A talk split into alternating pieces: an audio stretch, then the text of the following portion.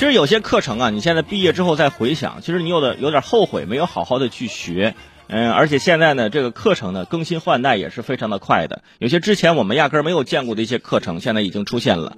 呃，之前我们压根儿没有见过的兴趣培训班啊，现在也已经出现了。五月二十一号啊，呃，今年的全国政协委员、网易公司的 CEO 丁磊啊，就围绕促进数字中国高质量发展、高标准实施数字新基建，再次是建言献策。他就建议呢，将少儿编程课。纳入学业水平考试，作为综合素质评价的重要内容，加强少儿编程教师人才的培养。哎，就是说以后学校啊，你别光语数外了，啊，你别光什么呃英语啊，其他那些美术、音乐课程了，你少儿编程课也要纳入到学业水平考试当中。啊，你中考的话考编程，好家伙，那这学生那学生头发更少了，那就，是吧？而且说这是综合素质评价的一个重要内容。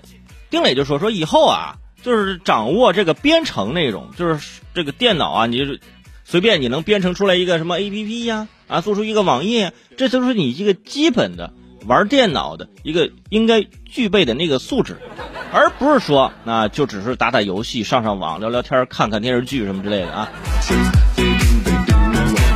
当时看完这个，我心里咯噔一下，我说：“我说怎么着？这这以后孩子还得学编程了？”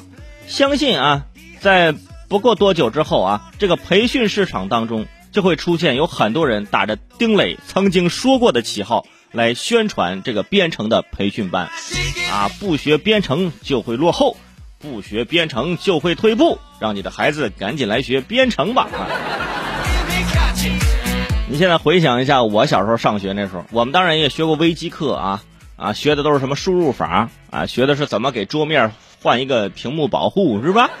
哎，就是怎么把那个鼠标的那个那个小三角啊设置成可以出现幻影的那种啊，哗哗哗那种。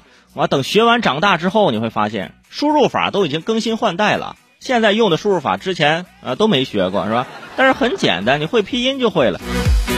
而且小时候啊，那时候上上那课，对这个微机课呀，就是对这电电子计算机呀，就没有那么太多的那个。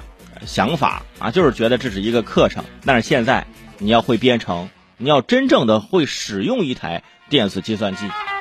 但是现在让孩子学编程啊，父母就会问：嗯，要考级吗？升学的时候会加分吗？那你说啊，现在还不能，那不能，我为什么要学是吧？对吧？学钢琴，我能学会乐理知识。亲戚朋友来了，是吧？让孩子可以来一段，给叔叔阿姨弹一段。你学编程怎么弄？大过年的，孩子来，打开电脑，给你叔叔阿姨编个程。啊，就你就编之前给我编的那段哎，你快点快点，扭扭捏捏什么样子？你快，哎，回屋站着去。不行的，这是。所以说，孩子小时候学什么，很多时候呢是取决于父母啊，在哪些方面有这个功利心。那就是比如说我小时候。啊，因为我们那是武术之乡嘛，其他小朋友都学武术，然后呢，我爸我妈说，那你你也去学吧，要以后到学校打架是挨欺负是不是？